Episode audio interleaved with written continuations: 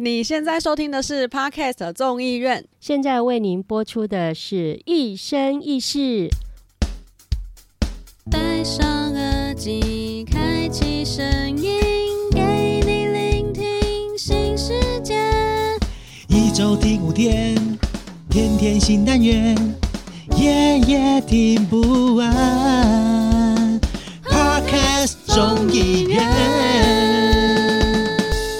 们是天下无双零零七，我是不懂三角函数，只知道九五四十五的 CoFi。我是一岁没有阴阳眼，六岁不会报名牌，十五岁开不了道场，不会通灵的 Sophia。我是不给力的犀利人妻，只会乱枪打鸟的零零七。Sophia，话说干嘛？不是你说你这一集开始你要精简一下你的那个自我介绍内容吗？对，怎么办？我真是觉得我的 title 世界长，就是念到心很累，想说观众会不会一直想说撒小，然后很 深这样子。可是因为我实在是不知道这要怎么简称呢，所以就还是先这样啦。可是我觉得这个介绍还蛮不错的呀，蛮有你的那个 style 的。就是中间都不就是有点间断的概念。他就是对他就是有点长这样子。没有啦，其实那我觉得等下一季，等下一季的时候再帮你更。下一季可能就是 Sophia 成年了这样子，十五岁以后发生什么事情，可能会有新的 title。就更长这样子。终终于 Sophia 终于成为庙公了，有没有庙庙祝了有没有？因为仙姑这样子，直接说仙姑九天玄女直接降落在，Sophia 身上，接降落，十八岁过后成年就直接降落。对，可以哦，没有因为可以哦很多哦。听众都不知道，我们的开头其实每一次都是全新，就是节目中录制，我们不是用预先设定好的东西，然后真的，我每次都给大家全新的开头，对只有开头。没有，我们内容都完全不一样 哎，我哦。们内容也是对呀、我们也是给他很用心呢。没有这几集的回响都回响度是越来越高，是没有错的啦。而且感谢大家，嗯就是都很努力的在收听这样子。开玩笑，我们把我们毕生的那个故事有没有他讲完，亲身经历的那个血淋淋的例子都讲出来了，根本就是那个叫做呃卖夫卖子卖女卖父母亲有没有？卖朋友有没有？所有能讲的不该讲的，我们全部都讲出来了，有没有？真的，你知道聊到父母亲这件事情，我们是不是来欢迎今天的来宾 Sophia 的妈妈？真的假的？有这一人，哎、苏妈妈宝贝，你刚你刚刚有把我吓到嘞，我有一秒停在那边。我真的想说，你这样一 Q，我要走出去叫他们。我们今天没有蕊稿蕊这个部分了，怎么忽然 Sophia 的妈妈真的要解析那一一周几次这件事情吗？那 Sophia 到底问了没？听众应该很好奇。我没有。问呢、那这件事情就是要怎么样才能达到目标，你才能可以去询问这件事呢？达到目标哦，众议院的那个粉丝有没有达到一万？有没有？一万也太多了吧？应该没有那么多人在意爸妈的性生活次数。哎呦，笑死了！然后讲讲来讲去，其实最近我很常听到一个话题，然后这个话题其实也延烧很久，就是很多所谓住在都会说自己住在台北以外的地方，就是乡下人嘛。所以你知道吗？我这次明明就只是回一个凭证要选举，然后就很多人说：“哎、你要回乡打拼哦。”然后好像就是嗯。是乡下吗？我就好觉得像就是离开台北以外嗯都是乡下的那种。对，那他一定是那个纯台北人，有没有？是没有。可是你知道吗？很多正值年轻的人呐、都会觉得自己在年轻力壮的时候，然后很向往这种台北首都的这种生活。所以看看那些就是台北灯火通明二十四小时的不夜城生活，感觉那种繁华的氛围啊，会很容易让人家陷入自己自我无法自拔的概念。可是你知道，就是说来说去，你知道，在这种生活底下，你自己赚的比较快，但是相对来说你也花的比较快。然后你会发现很多社会黑暗面也正在台北市区有没有蔓延？有没有？没有只有台北吗？没有，所以你知道吗？你就会发现，其实，在很多社群平台，不管是比如说什么公社啊，各种公社，或者是那种什么 PTT 啊，或者是 D 卡，就时不时哦，就会突然出现这个议题，就是会在讲说，哎，你是都市人还是乡下人？然后就会去战这种城乡差距的这种战争出的文章出现。我这一次我就在想很久，想说。因为最近你知道零零七啊，Sophia 就是脑子大家都被榨干了，然后我们就是 真快要没的，东西不止聊了脑子被榨干，有没有身体都被榨干，荷包也被榨干。就想说，哇，这个议题其实超级适合我们，因为我们三个人非刚常适合啊、对刚好都有这方面的背景。我们就先来讲，像我个人本来就是一个从桃园，就是从小就念书都一直在桃园，然后直到大学毕业后才正式离开桃园，北漂到台北生活的人。然后 Sophia 呢，她就是一个出生在台北，但是家人就感觉就在台北，就是大不易，然后居住大不易，所以就呃离开自己的房子，然后暂时到基隆去住。然后想说，就是几年后立志要再回台北当天龙人，然后现在就是正式成为天龙人这样子。就我认识 Sophia，、对啊我就一直他们就是比觉得较复杂 Sophia 就是天龙人呢、我从以前我一直觉得 Sophia 她根本就是屁一个嘞纯种台北人，真的，我没从来不有觉得你是什么乡乡下姑娘啊。没有。所以像像零零七的话，就最明显嘛，他就是从高雄哦，美我是最明显，对，然后到市区学就念书，淳比较对欸，因为那时候其实高雄县跟高雄市是分离的状态，分开的。以前高雄市就是市哦，对，就是对，从美浓的乡下啊到台北市打拼，然后过了好几年之后，又回到就是来到台北工作，然后来台北工作之后，又就近这几年又返返乡回到高雄市去，就是骗了一打个老公以后就返乡了呢。对，所以我觉得其实我们我们三个人其实都算是呃有离乡背景，然后呃嗯漂泊的人。没错。但是 Sophia 就是一对个比较呃硬要说算是蛮正统的，就是台北。其实他算正统哎了啦。Sophia，你在基隆住几年啊还没念幼稚园，住到国中。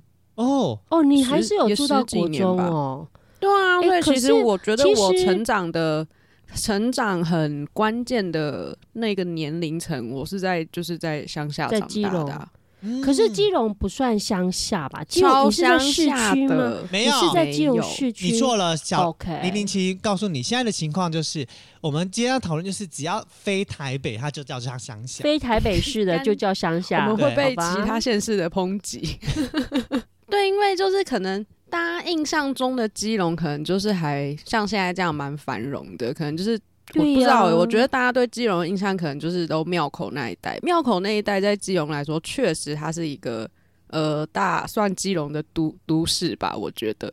但我小时候其实住在那个百福社区，我不知道大家有没有听过，反正就是基隆河旁边呐、是不是暖暖那一边？哦，没有没有，那更里面了，那更里面了。但百福社区那时候其实也就是一个很小的社区就是我不知道大家有没有办法想象，就是以前真的是随随便便一个台风哦，不管什么青台、中台，随便，反正它就是只要一台风就是会淹水，然后就是停水、停电、停课一个礼拜的那一种。然后我就是你只能看哦，好像你就是看着基隆河在那边暴涨啊，然后就是大淹水，然后你就是一个对礼拜被困在家里面，然后河里面可能就是猪啊鱼啊在漂，然后因为它不是都市所以真的不会有人立刻马上来救你，然后就算是很水退了。嗯。因为你也不会清很快，就是各种不方便，因为你就不是一级城市，真的就没有人会插小你，就是放生的感觉。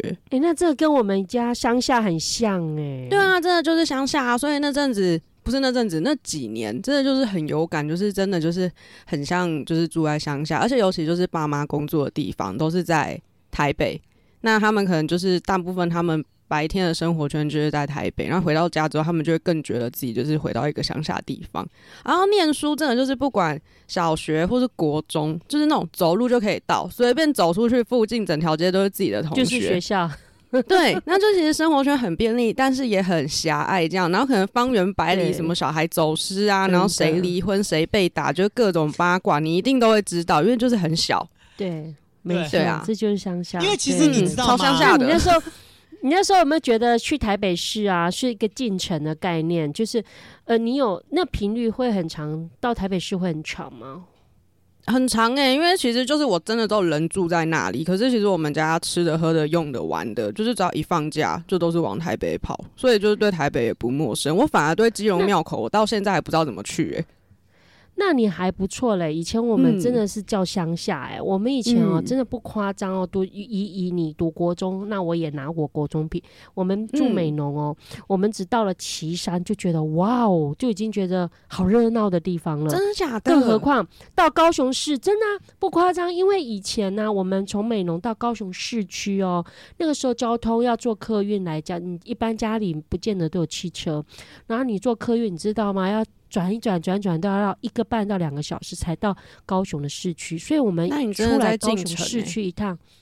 真的叫进城，嗯真的很那个到高雄市是一种奖励，你考得好的奖励，真的我不夸张，我真的不夸张。那时候我们补习班老师啊，他是高雄市人，然后去我们美农那边教书，然后他就说：“哎、你如果考得不错的话，期末的时候我会带你们。”去高雄市，那时候去爱河，我还印象很深。去爱天河，哪，然后就是你们的真的都市，以前那时候去高雄市，来高雄市是一种奖励，真的，那个就叫做城乡差距。真的。呃可是，哎、像这样子来讲啊，你们自己有没有觉得，就是先不论就是城乡这件事情，对你们自己来说啊，你们觉得就是应该说，不管是乡下或城市，就是你们希望你们自己住的那个环境是什么样的一个蓝图？车不要太多，人也不要太多，走路不要太快，呃，空空间不要很拥挤。哎、你这根本就是乡下乡下。对我，讲一个，就觉得我根本就不适合坐在城市，我就是喜欢乡下，像你，这完全超反差讨厌走太大了。路很快的地方。像我就是一直以为就是台北哦，走路已经很快了。然后就有一年我出国去新加坡的时候，我真的觉得干那个城市就是快到靠背，连手扶梯都是那种一站上去你没有扶哦，他直接给你一个后坐力，你可能会往后倒的那种，就超快这样子。那我就觉得就是天哪，怎么会有比台北还要就是快的地方？我就觉得超痛苦的。没有，香港也超快，而且香港的手扶梯啊，香港更挤，我根本没有想要去。不行不行，我就觉得就是那种很挤很多人的城市，我就觉得很阿杂。所以我现在其实我也超讨厌去台北车站的。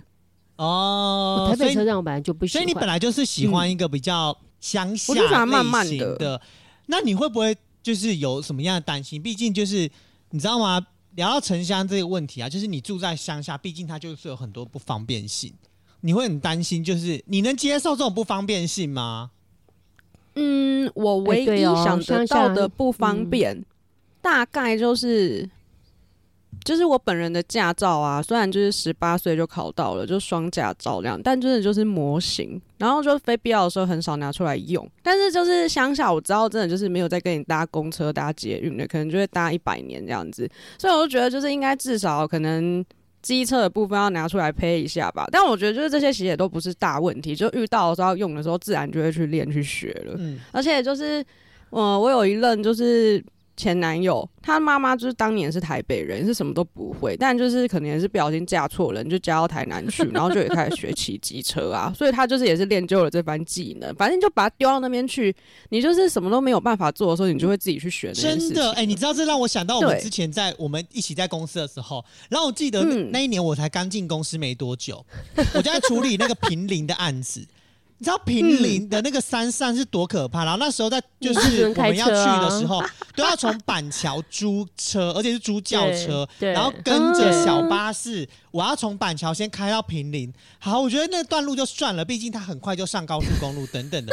就你知道吗？那一年啊，就是我我们有一个同事，他们要准备离职，就是两个同事要离职，嗯所以他们就带我去，算是开车带我去，然后就把我丢在山上，而且不是在平林的市区哦，是那时候我记得在就是平林会进去那个深山面，里面，对，更他们有一站是到里面去，然后他就把车子丢在那边，然后就说 “Go fine”，那你就开了，然后我们跟着电动车下去，然后你等下这批导览结束之后，你再开下山去吃饭。我想说，我的傻爆眼 fuck，欸我不会开车哎、谁跟你说我会开车的？然后他就说啊，你有驾照就他就说反正对慢慢开啦，这里没车啦，OK 啦，有驾照就没问题了。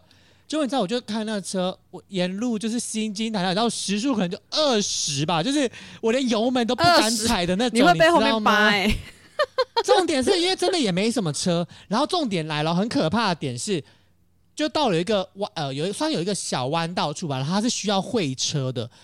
我跟你讲，嗯我这辈子就是我吓死，我完全不知道该如何会车。我的车停在那边不动，然后前面那台车也停在那边不动，他要跟我就是他要就是跟我就是四目就是要交对一起移，动才会得过去的那一种然后他。就跟我四目交对，后来我就很尴尬的，我就把那个打挡车打到 P 一档，然后把手刹车拉起来之后，我就下了车，然后走到他的窗户旁边说，就敲他的窗户 不，好意思，没有，然后他就他就会有点很困惑眼，神想说是要打架嘛，因为你知道吗？就是在那种地方就也会很担心嘛。然后就默默的车窗，而且只摇下一点点，然后就开始想说不好意思，然后他他他就想什么？你在干嘛？我不会会车，我第一天开车，然后 那个又一个你知道吗？就是瞪大双眼看着我，想说 What the fuck？你在跟我开玩笑？神经病没！事，是啊，然后他会就想说，长这么帅的一个男生，你是长来看的哟。重点是他就下车，然后帮我把车子完全移靠近那个墙边，就你知道吗？这下真正痛苦来了，你知道他把车子移靠这么边边，我要怎么把车子开回那个大路上？我就很担心。如果其实很简单，就是你方向盘往另外一边转就出来了。可是你知道吗？就是你在那个场合会，紧张了，而且你就会觉得你可能会转出来，你的车子嗯就即将要掉下悬崖或什么，你就会很不敢踩太大力油门。然后你知道，自从我看完那山路之后，我就发现我就无敌，就直接练就于会开车这件技能。是不是？你就是没办法，你就会了。你现在讲这个开车，这个就是说，就是从不会开车被逼着要开车。那你刚刚讲都市这件事情，这样那个 Sophia 讲说，到了碰到了你就会。那确实啊，我不是八年前从台北回来吗？你你看以前我在台北有骑摩托车吗？没有吧？我就是坐捷运、计程车、同事开车、嗯或是之类的，就是主要这三种嘛。对，公车 没有，公车、捷运、同事开车，或者说呃家人开车。我从来没有骑过摩托车啊。那你知道吗？我那时候回来高雄的时候，每个人都说啊，你要回高雄哦，你会习惯吗？我心里面想说，我是回到高雄市区，我又不是回到乡下，哪有什么不习惯的？我那时候我我就这样回。后来我回来高雄啊，我跟你讲，我第一个要接受的挑战，真的就是需要摩托车。所以我那时候的驾照，我讲实话，我根本我也有汽车驾照啊，我也摩托车驾照，可是基本上基本上找不到。后来我就去赶快重新，好像那时候还要补办，真的、逼得我是不得不骑摩托车去办事情、上下班。摩托车就是无敌，所以那时候我心里面就觉得说，你如果真要问我说它的差异性最大的，我认为就是在交通工具、交欸所以通这件你刚刚口。嗯，对，所以刚刚口发说宜居的城市，你如果问我，我会觉得说，除了交通便利性以外啊，你知道，我不知道你们有没有很深的一个感触，会让你觉得在半夜的时候啊，会让你觉得很安心的地方。便利商店，对，你不觉得那是一个会让你很放心的地方吗？因为你知道那边是二十四小时，然后那边是一个正当的场所，即便它有危险性在，可是第一，它有录影，然后有那个员工，嗯然后你又不用担心吃的问题、喝的问题、上厕所问题，所有问题都被解决。所以我真的觉得啊，宜居就是说宜居城市对我来讲，除了交通以外啊，我认为有便利商店对我来讲很重要。哎、真的我超那我是不是。住在一个就是很乡下的台北市啊？因为我附近没有便利商店、欸，那我不就每天都要没有安全感？哎，没有啊，可是我我现在讲，嗯，台北市基本上，我跟你讲，还有一个我要分享，就是嗯离开就是台北市以后回到高雄。呃，以前你你们也知道，以前在台北市，你会觉得说九点多、十点多早的，对不对？我不知道你们现在有没有，我觉得很早啊，九点多、十点多，甚至十一点多，你回家坐公车都还有公车，回到家都还可以走巷子，呃，回到你住的地方。你知道吗？嗯回来高雄市的时候啊，那时候不就上班吗？你知道我有一阵子我极度不习惯，因为我可能都是六七点就回到家，回到家基本上除了倒垃圾、买东西吃，不出门。后来有一阵子啊，忽然觉得说，嗯，现在九点多十点在街上哦，你忽然觉得自己好没有安全感哦。忽然觉就是得想跟 Kofa 对还有 Sophia 去夜店瞎爬一下。所以我就觉得说，这个是让我很极大的落差、哎，就是跟以前在台北的生活跟在一样，虽然我还是在都会区哦，高雄市也算很热闹的区域哦，而且我住的区域是属于高雄市的算蛋黄区哦。九点多十点都会让我有觉得说，哇，现在好晚了，应该要回家真。的假的？高雄有我跟你讲，不夸张，真的真的因。为我觉得高雄对我来说说就是都市、欸，我就没有很喜欢市去高对，。可是你看哦，比如说你去淡水河边，比如说你去那个嗯叫渔人码头，你你八九点九点多，你可能在那边，你还是觉得很自在啊，看看嗯夜景啊什么，对不对？可是我跟你说，你叫我八九点晚上九点多十点在西子湾，在战二库那一边，我就会有点恐慌哦。嗯应该没什么人吧？如果是平日的话，对，然后就会觉得那种落差就很明显。即便是这样的都会区，高台北市跟高雄市，我都有那种感觉。没错，我这个也是心里有感，你知道吗？刚刚其实林奇讲了几个点，就是我我自己觉得啦，我在台北生活大概五六年的时间，也没有到很长，五六年其实真的不算很长的一段时间哦、就是在你我是人生活中真的十几年回来的很少呢。对，对所以你啊知道吗？我我那我在五六年的时间，然后我这一次不是前一阵子我不是去宜兰出差，然后住在那边两个月吗？对，嗯，就我们以前就是九九去宜兰住两天一夜，我们还是觉得很开心呐、然后很欢乐啊什么，的。对，道这是一个人，当你有一天你自己一个人，你都没有朋友的情况之下，你被丢到了一个全新的陌生领域里面，然后还是一个乡下便利商店你那了，离你真的很乡下、对便利商店有离你走路的哈时间，要至少十五分钟以上，而且你走去便利商店呢，周边全黑。然后你还要过一条？东山河的立泽剪桥，你知道那个桥有多大吗？然后你脚底下就是我们划龙舟的东山河，你就一直觉得会不会哪一天那个桥要垮下去，然后你一个人在桥上。我跟你讲，你往左走也可以，往右走也都可以，但是都要十五分钟以上，然后沿路都没有就是什么车，你就会内心觉得很恐惧。而且你知道吗？不夸很张哦，恐慌，对不对？那边到八点以对后，所有的小吃店家全部打烊那。就乡下啊。我有一天我真的是就是吓歪，啊我没有跟你开玩笑，我就想说，我那一天比较早到家，我就想说，那我等一下大概七点半八点左右去买个东西吃，很正常吧？我们在台北生活，你有时候提早回到家，你就会是啊，犯懒一下，想说还没有很饿就不会去嗯买啊。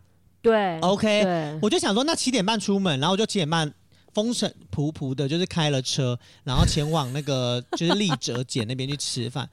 你就还开车去买晚餐？没有，因为我那边没有摩托车，我在宜兰没有摩托车，嗯 然后加上走路要十二二十分钟，如果到一立到那边立泽点都都市的话，二十分钟的情况，你知道多可怕吗？我一到那边，我傻眼，所有招牌都是暗的，只有便利商店跟炸物店是开的。嗯，我就想说，Oh my god！然后你知道吗？因为我那时候我在，就是我自己住外面，我不大喜欢吃那种，就是我不会太把炸物当成是我的正餐，所以我就也没有想，嗯嗯嗯我就想说，好，那我去便利商店一看，就便利商一进去，叮咚，我晕倒。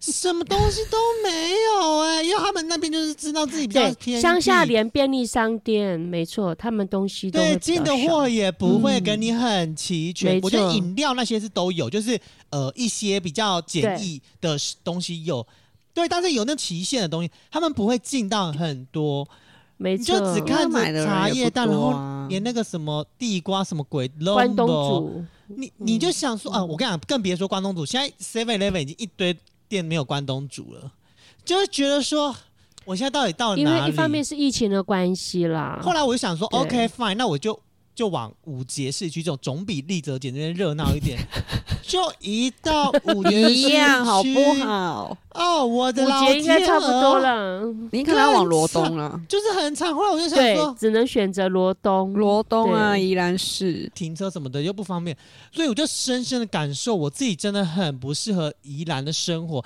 加上我讲实在话，你不觉得在就是在台北都会区，而且你有朋友在这，你就是如果你今天晚上你突然想喝一杯，或者是你就是想要去做一个就是夜晚的一些休闲娱乐活动的话，夜唱啊，嗯或夜哎喝的时候，你知道多麻。烦吗？你知道从就是住的那种比较，就是你们所谓的乡下，真的要到他们的市区，都是要三十分钟以上的距离。如果真的骑摩托车，都是在乡间小路、哎，你知道那夜晚可能会被间小路，狗追的那一种，对，就是会有狗那些，你知道多真的会有狗吗。就是去乡下骑车，真的就是一片黑，然后狗冲出来你也看不到，然后超凶，那真的会吓疯欸。对，所以我根本就那两个月之后，我就告诉我自己，我好不适合回宜兰工作，我就觉得宜兰根本就不是我应该要存在的地方。然后我就那你就是哎只适合去放松度假，你没有办法在那边。对啊，你就是放。对可是我还蛮喜，讲实在话，我还蛮喜欢乡村生活的耶。没有我跟你讲知道为什么。度假你们都觉得我我可以，很适合我生活你们一定真的不行。没有，你知道吗？我我觉得我这个人哦，以前那时候我回来高雄的时候，我自己姐夫他们就长期住在冈山嘛。那冈山其实也还蛮算蛮乡下的。然后他就问我，也是问我，他说：“你回来，你住了在台北住了十几年，你回来高雄，你习惯吗？”我我那时候想说。不会啊，高雄市一样百货那时候也捷运有了嘛？对对我说百货公司捷运什么都很方便啊，我从来不觉得在高雄市区有什么所谓的很乡下，我不会有那种感觉。可是我必须得说。哦，我也，你刚刚讲说你去宜兰出差一个月什么的，我以前还去马祖离岛那个出差，那个更可怜，好不好？那时候也没便利商店，那时候有一阵子，我有一个月都是几乎一个月有四分之三的日子都是在马祖住嘛。那我会觉得，我其实我有这个好处，就是说我乡下生活，其实我也可以过得很开心的，真的。啊，我就是都会区，我也可以；乡下我也可以。我都可以还蛮怡然自得，你弹性很大哎，收放我弹性蛮大的，我我必须得 说，像我现在回来八年，对不对？不要说我回来八年了，那时候回来差不多两三年的时候啊，因为工作关系，我不就是要你们也知道，我就很少回台北了嘛，就是回来高雄以后就很少回台北，除了每年过年要回台北，因为公婆在台北。好，可是有一次有一两次，就是因为工作出差要回台北。你知道吗？不夸张哦，我竟然有一种很强烈的感觉是：天哪，我怎么可以在台北生活十几年？那种感觉，因为那时候回来高雄以后，就像 Sophia 你刚刚讲，就是你会觉得说太拥挤。以前在台北，你可能已经习惯人多、捷运多，呃，走路路上也多，餐厅说什么都是人多这样子，也习惯了你。身在其中，你不觉得有什么差别？可是后来回来高雄以后，我觉得诶，这种情况有减缓。再回台北的时候，你就看到，你就会诶，我觉得是真的有压迫感的。我真的很深深的告诉我自己，我怎么可以在这边过十几年？然后还有一个时候让我有很深的感触：冬天，嗯，冬雨，冬天，然后寒流，然后下雨，那个湿冷，尤其什么时候我感受特别深？哦，我不是因为小孩回来高雄嘛？那不是我们势必就面临要接送小朋友上下学嘛？对不对？对，你知道吗？每年寒就是冬天的时候，我看到新闻说，哦，北部什么寒流，前几年不是会有那个几度啊，还下雪飘雪那个什么八度？我心里想说，度对我心里想说，好险！我住在高雄，要不然那么冷，我都不知道又下着雨，我都不知道要怎么骑摩托车接送我小孩。嗯，我那时候真的觉得说住高雄好好哦，我高雄冷冷不到下雪，你贵妇哎，没有问题是我跟你说还找不到，不见得见车哎。以前你记不记得我常去嘉义出差的时候，我印象很深哎，我好几次要五点多要坐第一班，我记得高铁是六点半还是六点五十，好像有第一班，因为你要坐那那么早，你就要五点多我就要出门。不夸张啊！你半夜你找不到电车啊，更何况如果下雨天。所以我觉得那时候我就觉得说，哦天呐天呐，我好险我已经离开台北市了，真的我会有这种感觉哦。可是我觉得，因为你住的地方其实也算是高雄，就是也算是南部比较繁华的所在了。对，所以相较来说就会比较没有那么像所谓的乡下感。所以我我才讲说，其实我觉得。要定义一些点，就是我觉得乡下这件事情，其实对于很多事情来说，我自己觉得我真的很难。而且零零七可以接受的一个很大点，是因为零零七本来就是很能就乡下长大，就是独立自主的女性朋友。就是就算她没有夜夜晚生活，她一个人就是孤独的处于一间房间里的话，她也好像也讲这样，好像也是可以很怡然自得的过着。呃，他的嗯真的可爱小生活，真的。可是你知道吗？像我不知道，我个人是以有一点没办法，就可能我还是年轻，比较那种心态不完整，还在蠢蠢欲动，有一些娱乐活动的那种心态底下，所以我就觉得我一直很无法的，就是太在乡下过生活，而且是一些你完全在宜兰，你没有什么朋友的一个环境底下，你就会觉得，像我那时候，你连连要打一只蟑螂都要这么刻苦铭心，对不对？开交软要找网友，对对对对。哎，可是我觉得还好，就是零零七的女儿没有在台北念书过，她就是一直都在高雄念书吧？我没记错的话。是啊，没有她就是小一，就是因为我回来嘛，他上小一我就回来高雄市区。可是她从小是在美浓长大的，所以他其实小时候那时候我印象很深哦。你不要看我们大人有这种都市乡下的差别的那种认知哦。我女儿那时候很，我记得那时候她才小一、小二的年纪哦，她自己都会跟我说：“哎，她说哈，呃，妈妈，我其实还蛮怀念以前住在美浓的日子跟生活。”哎。嗯，诶，他自己这样跟我讲，诶，那时候他才小一，我印象很深。我那时候想说，奇怪了，有这么明显吗？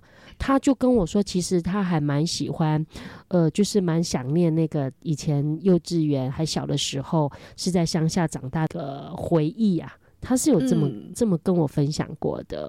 哎，是真的会耶，因为你看，像我其实还没念幼稚园的时候，我就是就在基隆住了，就是在乡下嘛。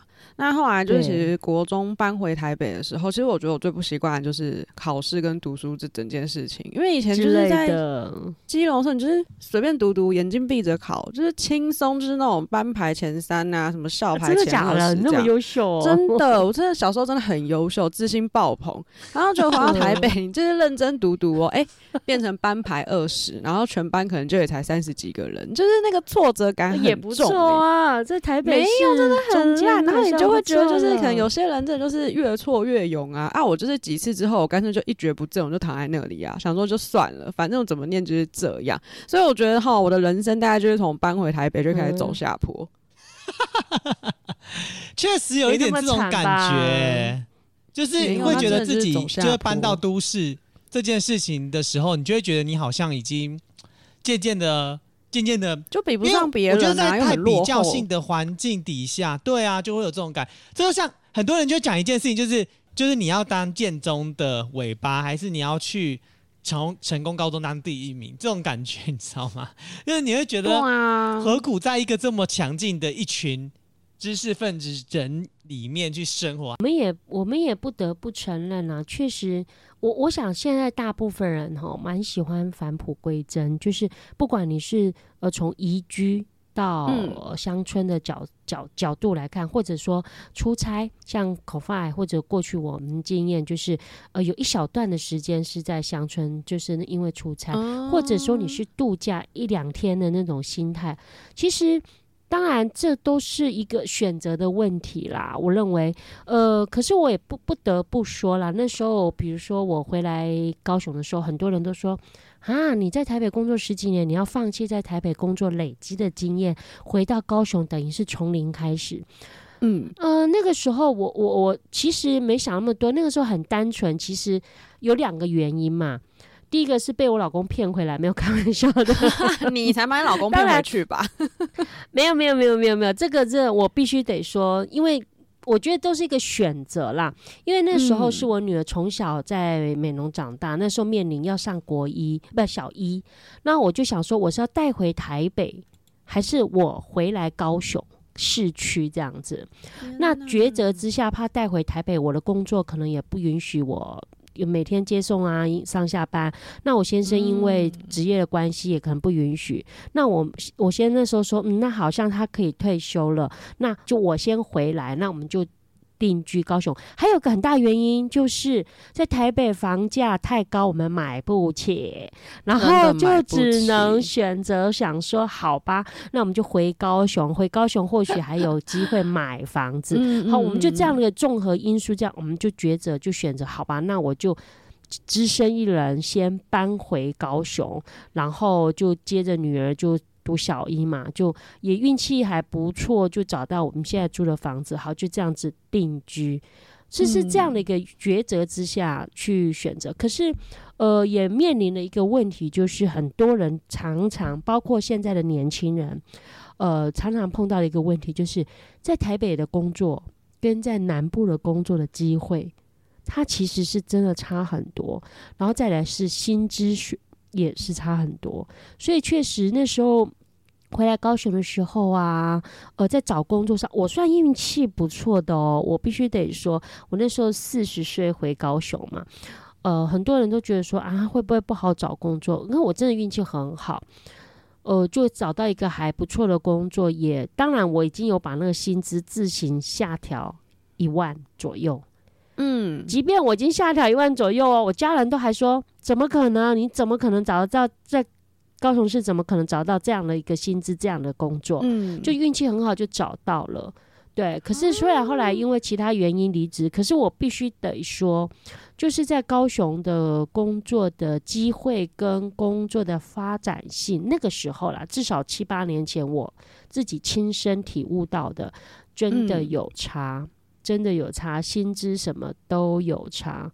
对，所以我觉得这也是为什么说很多人当然还是会向往到台北。那呃，我们自己年轻的时候，没谈不上向往，就是考试考到那边，工作机会在那边，我们就去。可是后来这样子来来回回几这样子下来，我觉得说台北真的确实有它的嗯吸引力在，对于年轻人来讲有它的吸引力在。那可是你说，在很多的抉择之下，其实以现在来看，在南部定居也不会是不好的一件事情。对呀、跟你说，我每次就是只要出去度假，我只要到了三大都市，不对，不能讲都市，三大乡下，我真的就会直接打开一零四，看有没有适合自己的工作。真的假的？第一个真的，我只要到那三个地方，我一定打开。第一个就是台南，第二个就是花莲，第三个就是澎湖。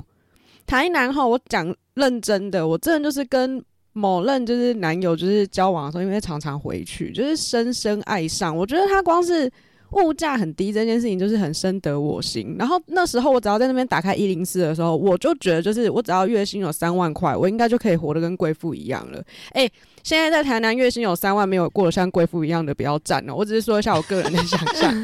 对，所以那几年呢，其实就是每次跟男友就是一回去，可能就是一周。就是可能嗯三四个月回去个一周两周，我就会觉得天呐，太幸福了吧！然后我就一直幻想自己可以成为就是台南好媳妇，但就是那时候男友就是一个充满梦的，就是贫穷北漂男子，他就觉得就是嗯当、当年他年轻的时候，他不顾一切的北上打拼，那我怎么可以现在就是没有什么成就就灰头土脸的回去，就会被看清啊什么之类的？就觉得要衣锦还乡啊。对，我就觉得嗯你回去你就不用那么辛苦，也不用就是在台北什么固定的开销，可能就是房租一万，生活费一万，那缴一些有的没的保险，然后靠腰又一万对，那我就觉得那你就是定固定的开销，你就是三万块，你根本就也不可能在台北，因为薪水比较高。就多存一点钱，或者生活过比较好，我就真的觉得完全没有。那反正就是我们后来对未来的想象就是越来越不同嘛，反正就渐行渐远，然后就分手。然后我就是整个台南好媳妇的梦碎这样子。所以哈，欢迎那个台南的男听众可以私讯我的 IG Sophia S G R 三三好吗？如果你是台南的听众，OK，对，就是还是很想要变成台南好媳妇这样子。哎、其实台南真的是一个很宜居，我也觉得，我每次都觉得，我如果啊退休对或者是我真的老了，我真的会想要就是住在台南。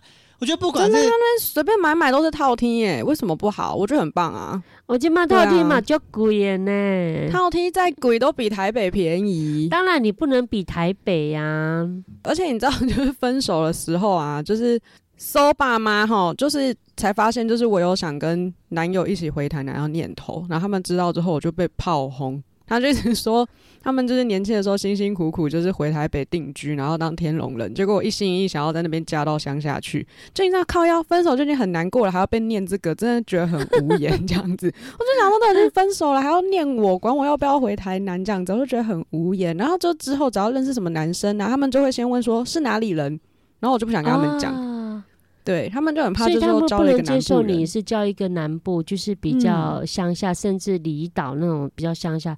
可这个东西也太太不会主观了吧？你知道吗？因为你要想一件事情哦，就是呃，我觉得零零七可能比较特别一点，但是其实很多的父母啊，都会希望把自己的小孩是送到一个最就是台湾最顶尖或者是最上层的一个地方，就好比你会希望你小孩念书永远念到最好的地方、最好的学校，然后你也希望小孩在这个可以理解。小孩在读书的时候，你又希望把他接来台北，然后让他就是可以拥有最好的师资啊，然后有一些竞争力啊，布拉布拉布拉之类的。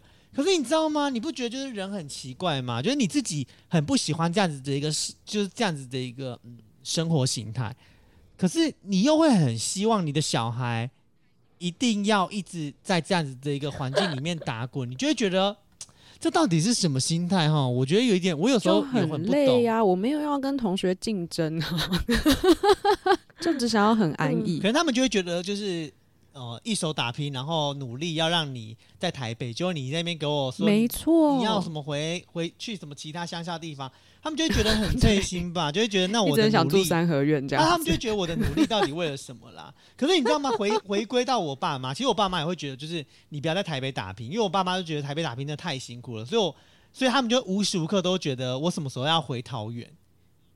然后这次哎、就真的这次就像我们以前就是同圆他们一事也是个梦，然后让就是回桃园打拼这样子。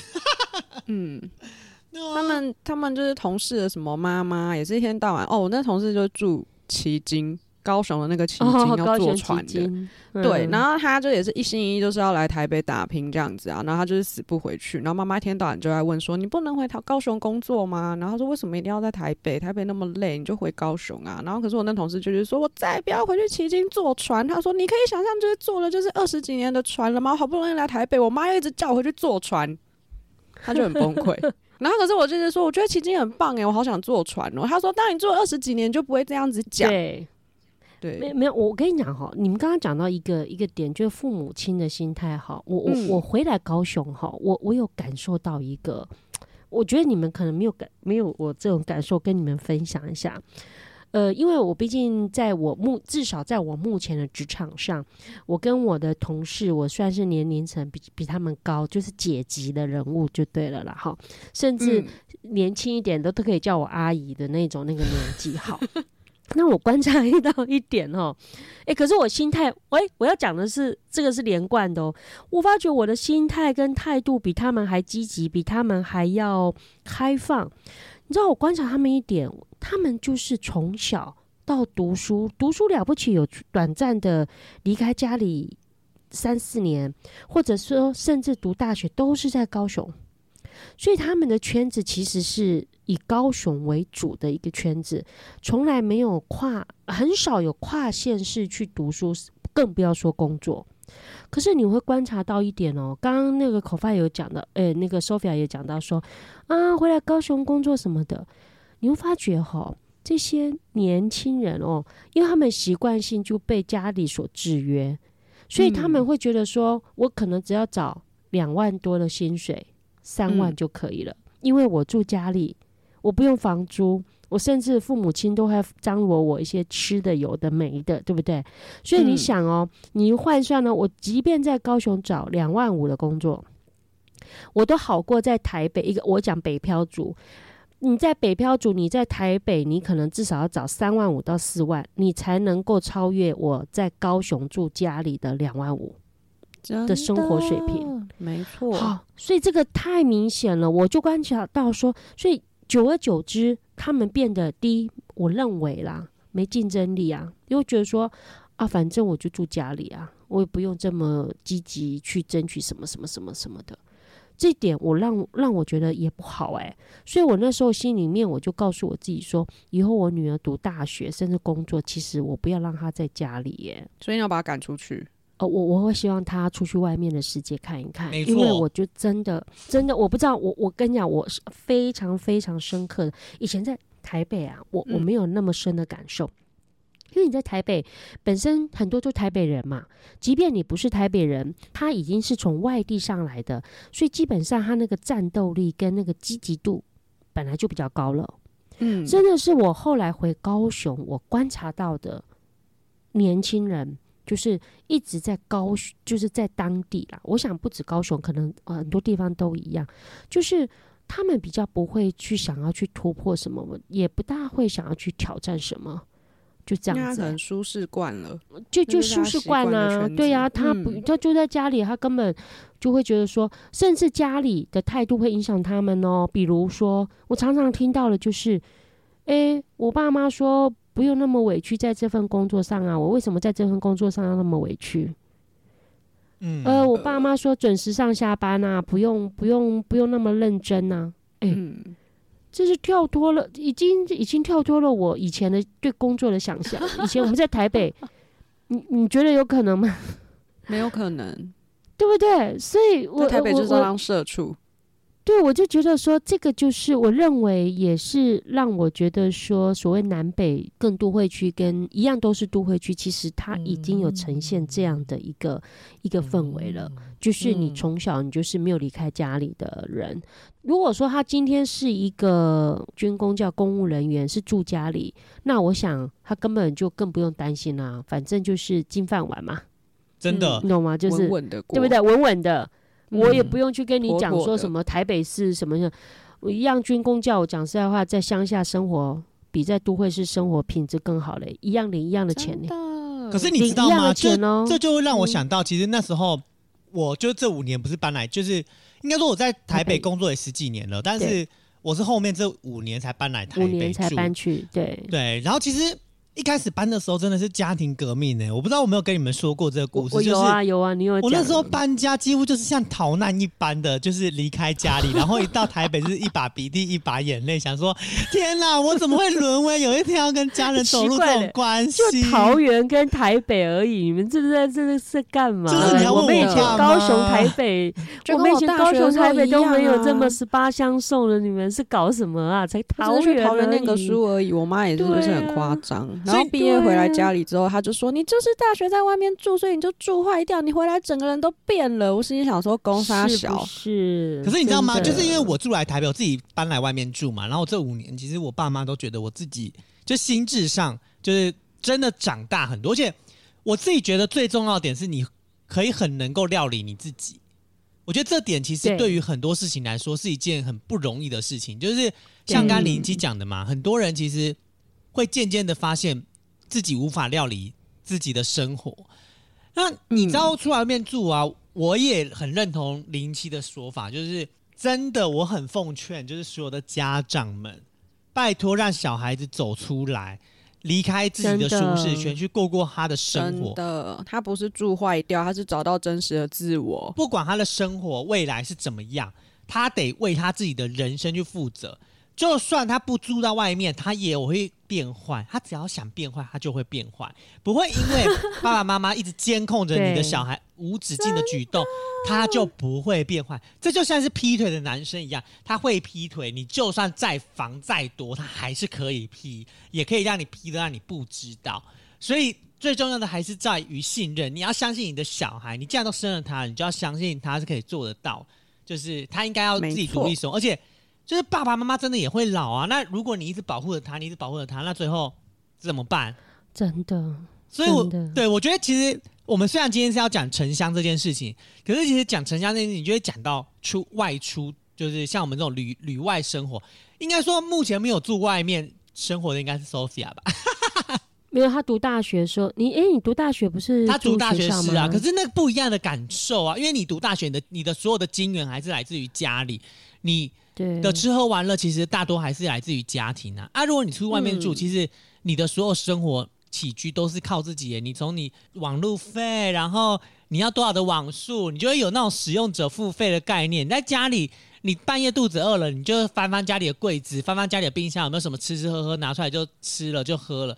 哎、你住外面可没有这样子哎、就自己要张罗所有的东西啊。所以 Sophia，你算是唉运气、福气很有福气的人，这样子。我是很想住外面的人，哎呀，我跟你讲，你真的你在台北市，你找房，真的你父母亲愿意让你住外面，你我我相信你可能住半年一年，你会被对啊，我就是被金钱制约啊，所以我才在家里。其实我都一直很认为一件事情，就是我都跟我朋友讲说，你就让你自己苦一年，你就搬出去一年就好，拜托你去体验一年的外面的验一生活。下，就是你真的必须要去了解，因为你只有真的自己住过外面，你才会知道这样子的生活到底是什么。我讲实在话，你的人生不过就是七八十、八九十，如果你活得长一点，给你九十岁。但是你知道吗？你如果你都没有体验这些人生，你永远都只活在你自己原本设定好、你觉得最舒适的环境底下生活着，那你这一个人生都白走了。就没有跳脱舒适圈啦。真的哎，还是还是我现在要再邀请搜爸妈过来一下。来听，还是你要不要直接把这集给他们听？我们来跟他呼吁一下。等一下直接就是现场，Sophia，你你你，我记得你有一个弟弟，那你弟现在还是住家里吗？没有啊？他早就去外面了。对不对？但他们就是有如革命一般的搬出去啊！我爸妈爆炸啊，就跟口发一是样啊。我弟可能也在逃难吧，一把鼻涕一把眼泪。那现在是不是也还好哦好的没事？对啊，可是每次他们要回来的时候，他就就很开心，这样子就会叫我赶快把他房间收好，不要堆满对我家现在也这种情况，所以我就觉得 父母亲就是小孩跟父母真的要有点距离。父母亲对，你知道吗？自就自从我跟我爸妈有距离之后，我每次回去，我爸妈就是如见珍宝一般的呵护跟疼爱，你知道欸吗？我觉得我一定就是因为每天在家里，所以我爸妈每天都在烦我。反而我自己真心觉得，我也跟我爸妈有认真的聊过这件事情。我就说，你不觉得就是有一点，因为有距离感，所以才导致于呃我们的感情变更好？就好比你看，像我弟，因为在海外，偶尔回来住，像我弟最近又出去了嘛，那他回来哦住个三四个月。然后我们一起出去玩，一起出去。如果今天我们都一直每天都生活在一起，我们这六七个人都一直生活在一起，我觉得那感情并不会这么的有刻苦。我觉得就是因为人有距离的关系，然后你会真的发现你的小孩在外面，因为很久没看到他，你他每一次的回来，你都会觉得他有在改变。父母养小孩不就是要看他在成长吗？而不是永远都像那个 baby。我我跟你说，所以我很佩服哈，我们有同事啊、朋友啊，可以这样子抱怨他的他在家他的父母亲怎么样制约他，怎么样情感勒索他，而而而还可以一直在家里面享受，就是你知道很矛盾的心态有没有？一方面一直在 complain 说他的父母亲怎么样怎么样怎么样，可是那我心里面想说，啊，你就搬出来外面住啊，你你你懂我意思吗？就是没有勇气你不，要一边抱怨，然后一边讲真讲那，然后自己又又沉浸在那个被被照顾，或者说你知道吗？自己又不愿意跳出来去接受新的生活的那种方式，其实是一直很矛盾的啊。所以我也很佩服他们呢。我想说，那也是你自找的啊、都已经成年人了。你如果不喜欢这样的生活方式，那你就选择搬出来啊。这个其实跟那个找工作很像，就是你今天的工作，然后你不愿意对。跨出，你明明就一直觉得不要一边骂的要死，说这公司怎么样，然后耶又不离职，对有没有啊？然后就一边一直耗着耗着。没错，他们就会觉得说，他们不想离开这种就是现有的就是舒适圈。Sophia，如果你有一天你真的把自己丢在宜兰，然后住两个月，或者是你说你喜欢乡下，你把你自己丢在那个火车站，那个火车站叫什么啊？你说造桥吗？造桥，你在造桥过 可两个月不要到那月，么荒凉的吗？你至少要有点便利商不是啊店，好好？你不是喜欢刚这种生活的，？你去花，你去嗯造桥两个月生活，你看看你会不会俩工？你就算你有摩托车，你都会俩工，你相啊，信那个就我讲的、啊，交通便利性跟那个所谓的便商生活的便利性跟交通嘛，对啊，我觉得便利性还是要有，不我觉得还是要有个基本的要求啦。对我认为有基本的要求就可以了。对，所以不用不用不用，那都是一种么极端吗我觉得。对，因为我觉得说，你要真的要比乡下还有更乡下，那你看人家那种山区，我讲实在话，我到现在脑子里面，我记得我那时候去花莲做一个案子，是在那个泰鲁阁嗯里面呢、有一个叫瓜堡社区啊，你知道吗？嗯我想 Sophia 如果有机会去哦。我觉得应该你们也会爱上它。我到现在那个画面都还在我脑子里面。我跟很多人讲这地方，我就在想说，如果哪一天有机会啊，我想去那边教书、欸。那个真的就叫做世外桃源啊！你可能没有我什么网、网络有没有通，我倒是忘记了。那就是一个在一个青刷来对啊，那你更不用说什么便利商店，你连个杂货店搞不好都没有。可是你知道吗？我都会有一种小小的一种期许，说，诶希望有一有机会能够到那边去教书啊，嗯什么之类的。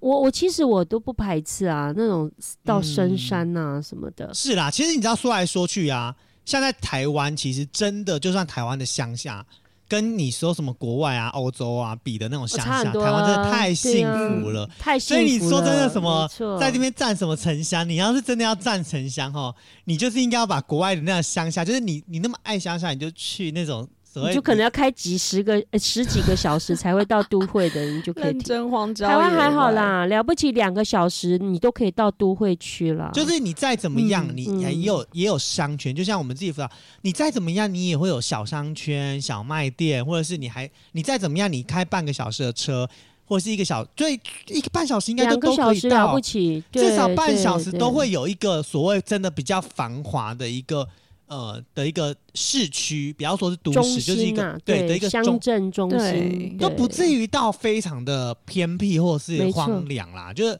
真的、嗯啊，这就是台湾的珍贵之处啊。真的小而巧，小而美。真的要到乡下，还是真的要到都市生活？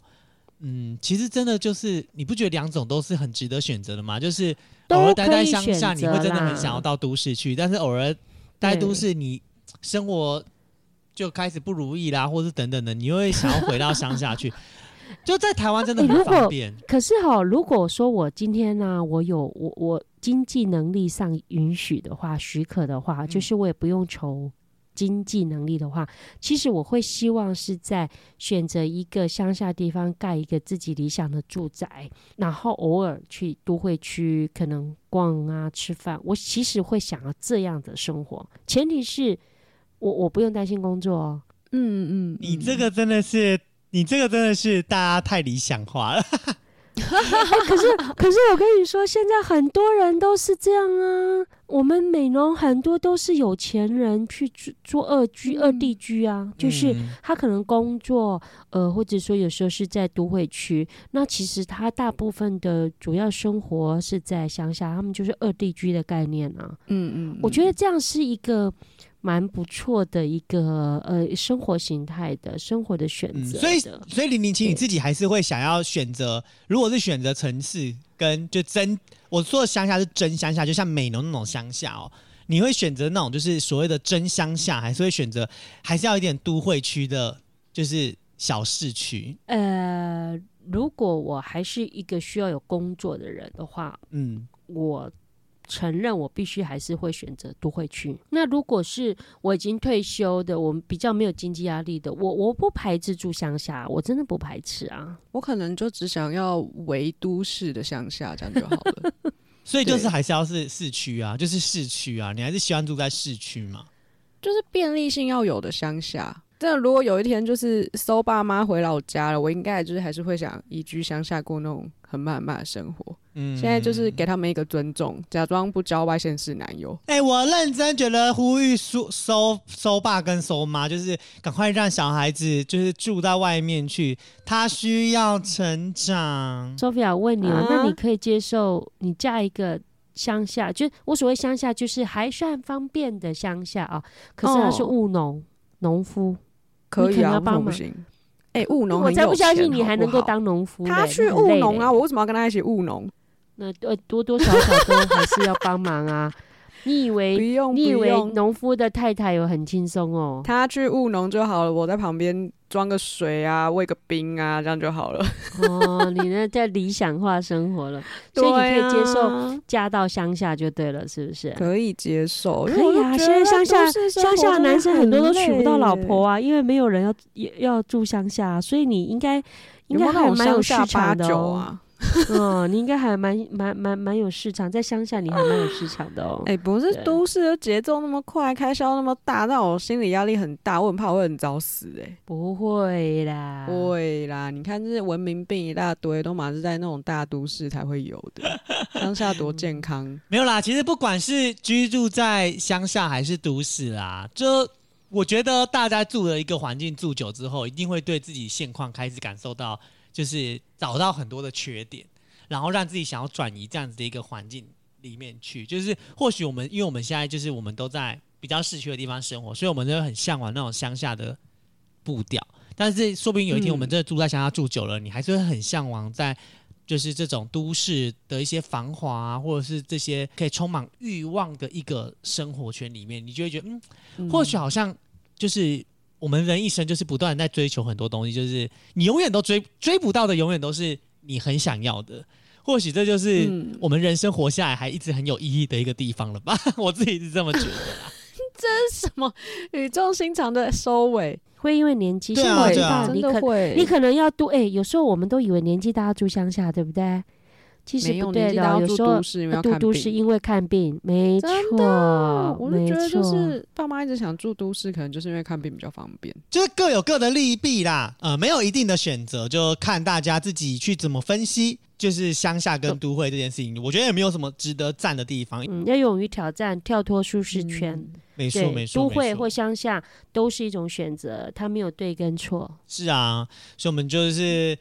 呃，如果你今天是住都会的，你很向往乡下生活，或是你是住乡下很向往都市生活的话，也欢迎大家来跟我们分享你的个人故事。另外呢，每个礼拜五你可以继续收听由倪晨跟木卡所主持的卡卡城咖啡吧。下礼拜我们一生一世再见喽，拜拜。拜拜。拜